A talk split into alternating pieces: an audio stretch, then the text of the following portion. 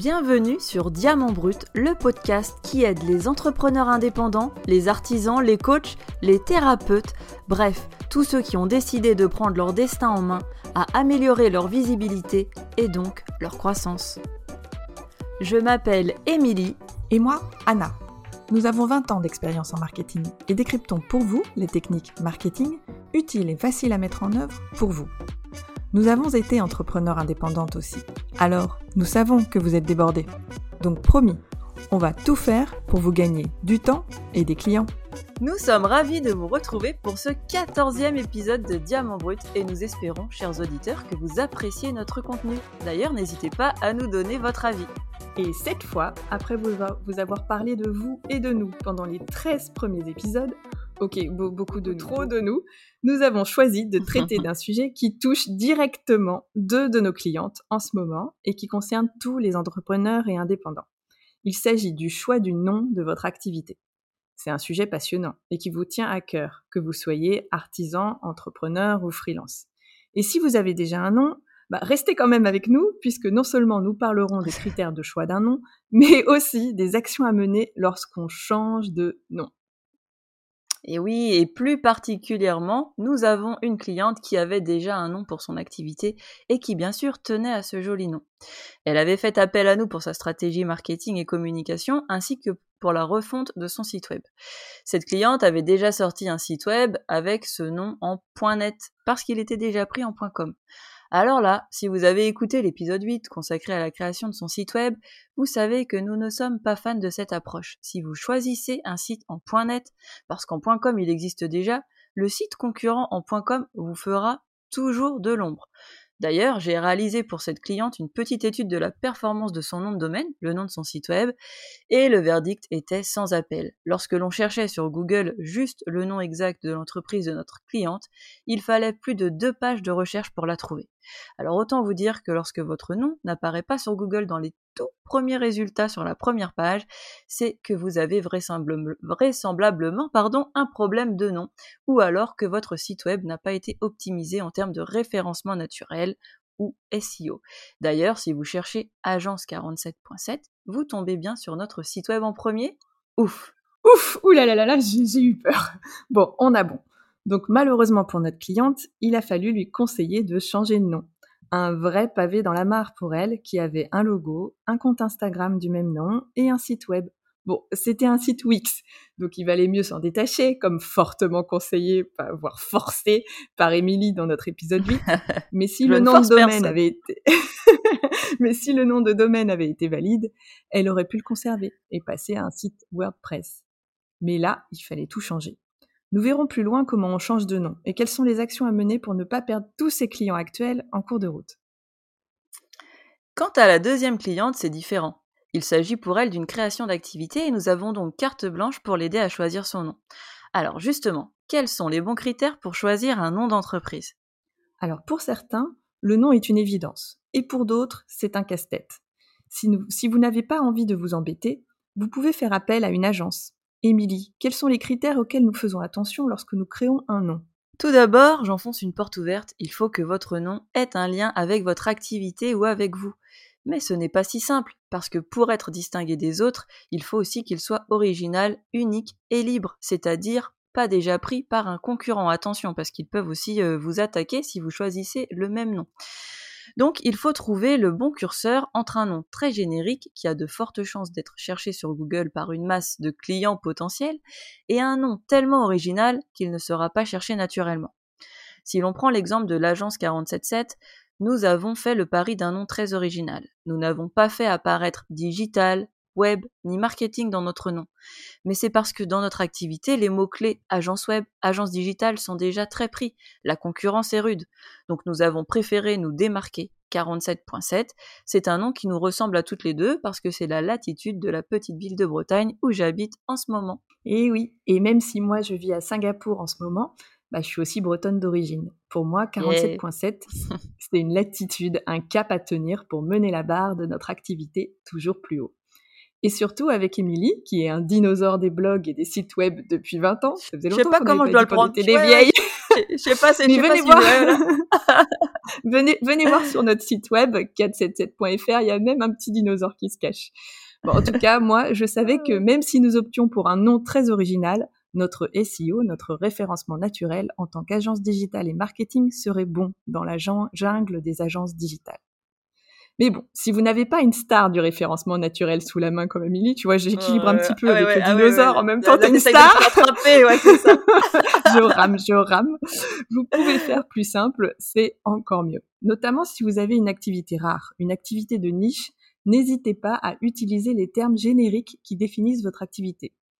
Il y a huit ans, une amie qui nous écoute, Carole, a lancé son activité en ligne de conseil en organisation d'anniversaire en fournissant à la fois un programme détaillé d'activités autour d'un thème avec la décoration associée. À l'époque où elle cherchait un nom, nous étions voisines au Vietnam et on en a beaucoup parlé. Et elle a fait un excellent choix. Elle a choisi d'appeler son site web anniversaireInoubliable.com. C'est simple, c'est facile à retenir, évocateur, mais surtout ce n'est pas réducteur. Je me souviens que Carole ne voulait pas être confondue avec un fournisseur de chasse au trésor à télécharger. Bien sûr qu'elle propose des chasses au trésor, mais elle, ce qu'elle veut vraiment, c'est accompagner les clients et les faire entrer dans le rôle du parent impliqué dans l'anniversaire de son enfant. Donc comme elle avait très bien étudié sa cible, son buyer persona, épisode 1, et qu'elle savait ce qui lui tenait à cœur, elle a cherché un nom qui ressemble vraiment à ce qu'elle offre. Ça c'est super, ouais. Ensuite, Pensez au fait que votre nom aura besoin d'être décliné en nom de site web, compte Instagram, page Facebook, chaîne YouTube et autres pages LinkedIn. Donc, l'idéal est d'y réfléchir avec un professionnel du marketing digital, mais sinon, prenez au moins le temps de voir si le nom qui vous tente n'est pas déjà pris en tant que site web, mais aussi chaîne YouTube ou compte Instagram. Essayez de penser grand. Même si aujourd'hui, en 2021, vous vous dites que vous n'avez pas besoin de chaîne YouTube, déjà, nous vous invitons à écouter l'épisode 10 sur l'utilisation de la vidéo pour vous, mais surtout, euh, vous ne savez pas de quoi l'avenir est fait. Et vous aurez peut-être, que dis-je, sûrement besoin d'une chaîne YouTube dans 6 mois, 1 an ou 3 ans. Et même si nous vous donnons quelques astuces en cas de changement de nom en fin de cet épisode, sachez que changer de nom, ce n'est pas anodin c'est prendre le risque de perdre des clients en route, mais aussi de devoir refaire ses cartes de visite, ses étiquettes produits ou que sais-je encore.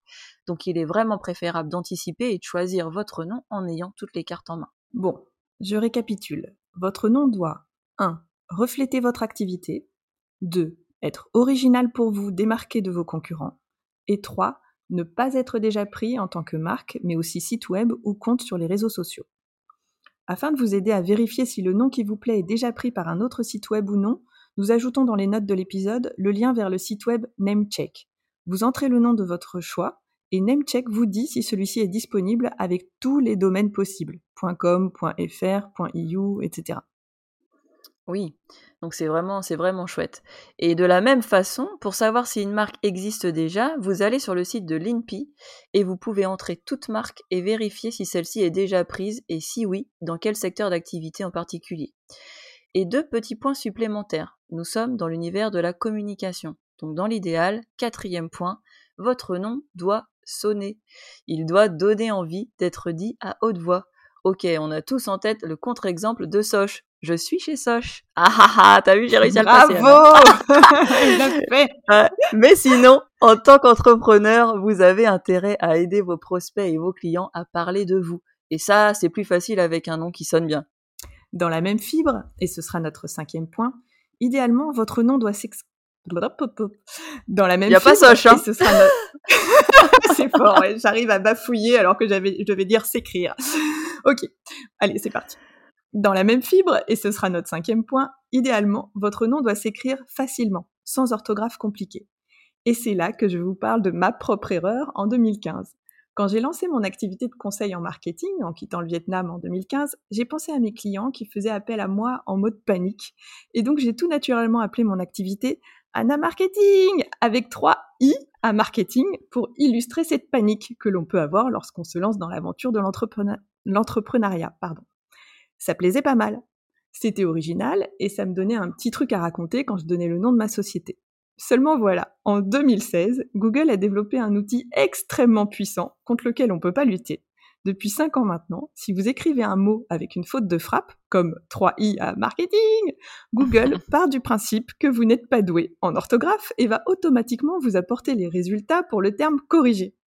Ok, il vous laisse la possibilité en petite ligne d'aller chercher le mot avec la faute, mais c'est trop tard, le mal est fait. Il vous a affiché les résultats avec le terme corrigé. En l'occurrence, ce sont toutes les Anna marketing avec un seul i à marketing qui les sérieuses en résultat. Ah voilà, toutes mes concurrentes du monde entier, en plus les sérieuses, puisqu'elles n'avaient qu'un seul i à marketing. Bref, la loose. Donc malheureusement, ne choisissez pas un nom qui déforme un terme existant. Eh oui, ça, Merci pour la petite, euh, la petite anecdote. Et puis aussi, ne choisissez pas un nom quand on parlait de difficile à écrire. Si vous êtes amené à voyager avec votre boîte euh, sous le bras, comme, euh, le, comme nous pouvons le faire Anna Par exemple. voilà, ne, choisissez pas, ne choisissez pas pardon, un nom trop compliqué à écrire pour des gens qui ne seraient pas natifs de votre, de votre langue. Pensez bien à ça, parce que c'est toujours... je me souviens quand je devais épeler pluie de rêve à des Suédoises. Oh, ma pauvre euh, ouais, c'était pas, euh, c'était pas forcément euh, le, le, plus simple.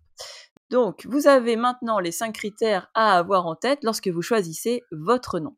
Alors, il est temps pour nous de vous parler de personal branding. De quoi? De personal branding, non, de personal branding, ou plus simplement de l'utilisation de votre prénom et de votre nom comme votre propre marque. Alors finalement, personal branding, c'est plus court. Si vous êtes freelance, designer, coach, vous vous êtes peut-être posé la question d'utiliser votre propre nom complet pour votre activité. En plus, si vous êtes auto-entrepreneur, vous avez déclaré le nom de votre société avec votre prénom et votre nom. Mais bon, cela ne vous empêche pas de choisir un nom commercial différent. Alors, Anna, pour ou contre le personal branding? Ah là là, difficile de faire autrement qu'une réponse de Normand, ce qui me fait toujours mal en tant que Bretonne, parce que ça. Et alors le Saint-Michel, le Mont Saint-Michel, il est en Bretagne ou en Normandie? Le Queen, dans sa folie, a mis le mont en Normandie. bon, alors, revenons à nos moutons et à notre personal branding. Bah vraiment, ça dépend. Si vous êtes sur un marché très très très précis, un marché de niche, même si vous travaillez en freelance, l'utilisation de votre nom en tant que marque n'est peut-être pas utile. En effet, l'idéal serait sans doute pour votre site web d'avoir un nom commercial qui correspond aux mots-clés cherchés par votre cible sur Google. Par exemple, vous êtes facilitateur graphique, et on embrasse Alizé qui nous a fait découvrir son métier.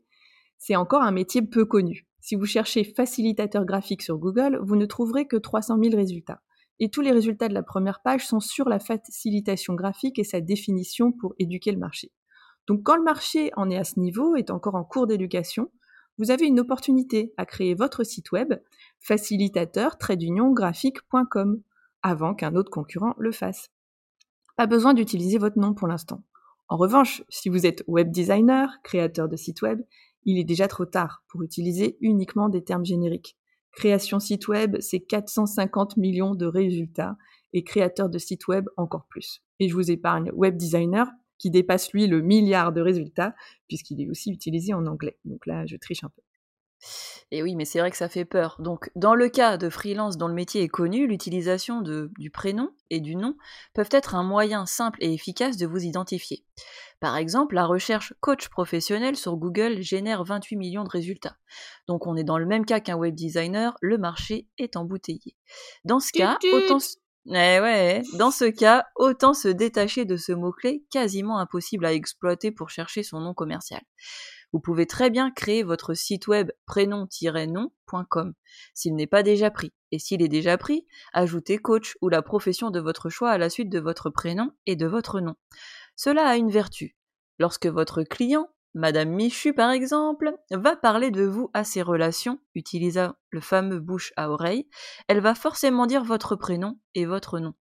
Si vous avez été son graphiste ou son coach professionnel, Madame Michu a bien retenu votre nom. Donc ensuite, les relations de Madame Michu pourront facilement vous trouver sur Google, LinkedIn ou YouTube, les trois endroits où l'on recherche des freelances en priorité. Et logiquement, sur LinkedIn, c'est avec votre prénom et votre nom que l'on vous cherche.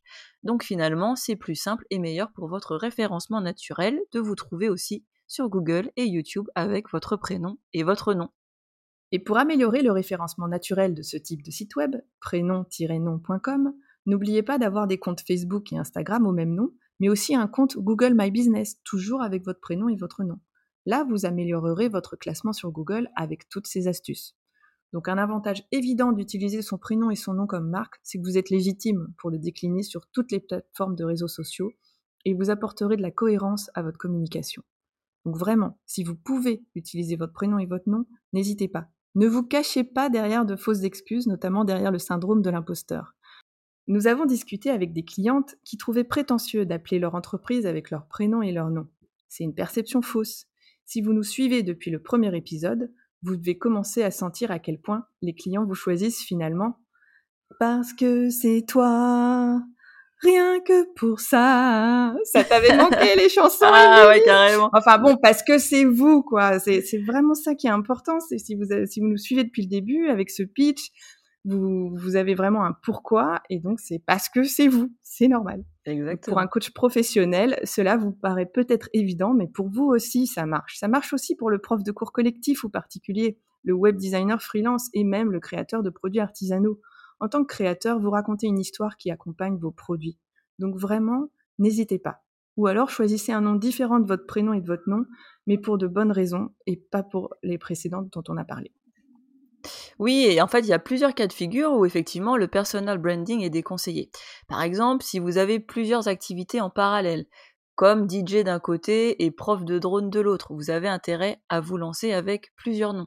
Et de la même façon, si vous avez déjà en tête de vous associer à d'autres freelances ou d'autres entrepreneurs, si vous êtes un rassembleur de talents, l'utilisation de votre prénom et de votre nom pourrait être perçue comme réducteur comparé à vos ambitions. Ou encore, si votre nom est très compliqué à écrire, pensez au moment où vous devrez donner votre URL de site au téléphone, par exemple. Donc, quand même, il y a bien des cas où ça vaut la peine de chercher un autre nom que le vôtre. Et pour réconcilier tout ça, une dernière option à envisager, c'est d'utiliser votre prénom, votre nom, et juste après, le mot-clé qui définit votre activité. Là, vous devriez permettre à vos clients et prospects de vous trouver facilement.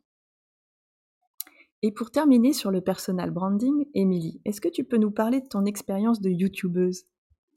Ah, tu sais que je suis pas très personal branding à la base. Hein. Moi, je suis une petite marketeuse qui aime aller chercher des concepts, des mots-clés, créer des logos. Mais voilà, j'ai lancé ma chaîne YouTube sans trop réfléchir avec mon compte perso, car à la base, c'était un simple test. Et puis de fil en aiguille, la mayonnaise a pris, mais je ne voulais pas m'enfermer dans une chaîne 100% couture, sait-on jamais.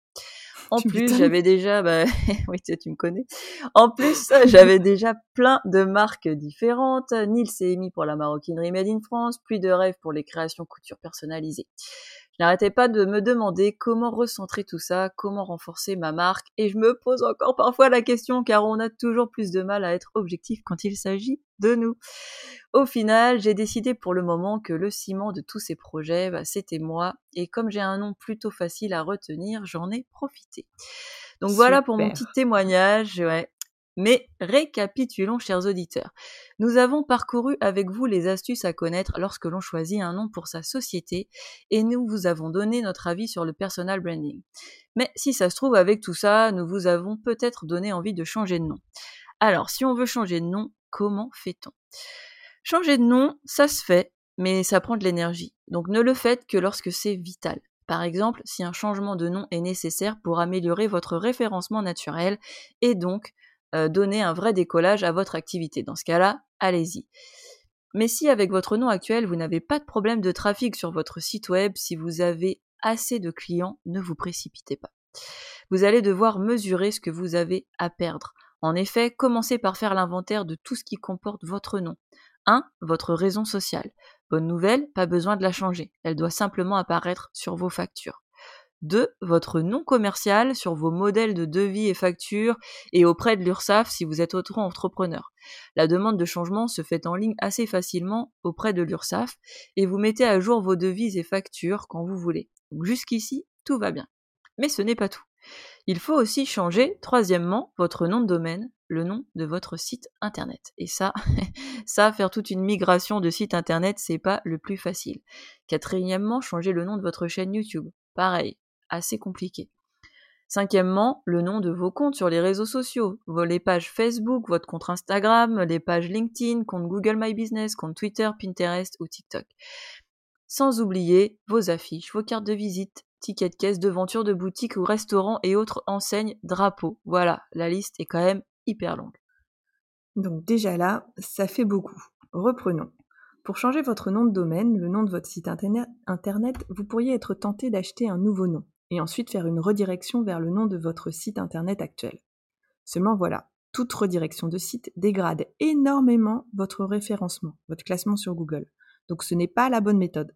En changeant de nom de site web, si vous êtes particulièrement satisfait de votre site web actuel et si vous voulez en conserver la structure et le contenu, vous devez faire une migration de site. Émilie, euh, qu'est-ce que c'est une migration de site? Alors, pour faire simple, c'est comme un déménagement. Les fichiers du site sont dans nos cartons, sont nos cartons, pardon, et on doit les prendre pour les mettre à la nouvelle adresse. Comme ça, ça pourrait paraître anodin, mais si on laisse un fichier à la mauvaise adresse, pouf, il devient introuvable et ça peut briser l'architecture de votre site. À faire faire par un professionnel ou à ne faire que si vous êtes très à l'aise, car il y a en général toujours des petits détails à régler, à peaufiner après une migration, toujours des petits problèmes qui traînent. Donc méfiance. Quant au changement de nom de réseaux sociaux, vous devez respecter les règles de chaque plateforme. En général, c'est faisable de changer, mais dans la limite d'un certain nombre de fois, donc changez uniquement pour le nom pour lequel vous êtes sûr cette fois. Et attention, pour Instagram, même si vous changez le nom de votre compte, vous conserverez le même handle. Le handle, c'est le pseudonyme. Lui ne peut être changé et vous permet de conserver vos followers et votre historique. Si vous avez démarré il y a très peu de temps et si vous avez peu de followers, vous pouvez vous permettre de redémarrer de zéro et de créer un nouveau handle.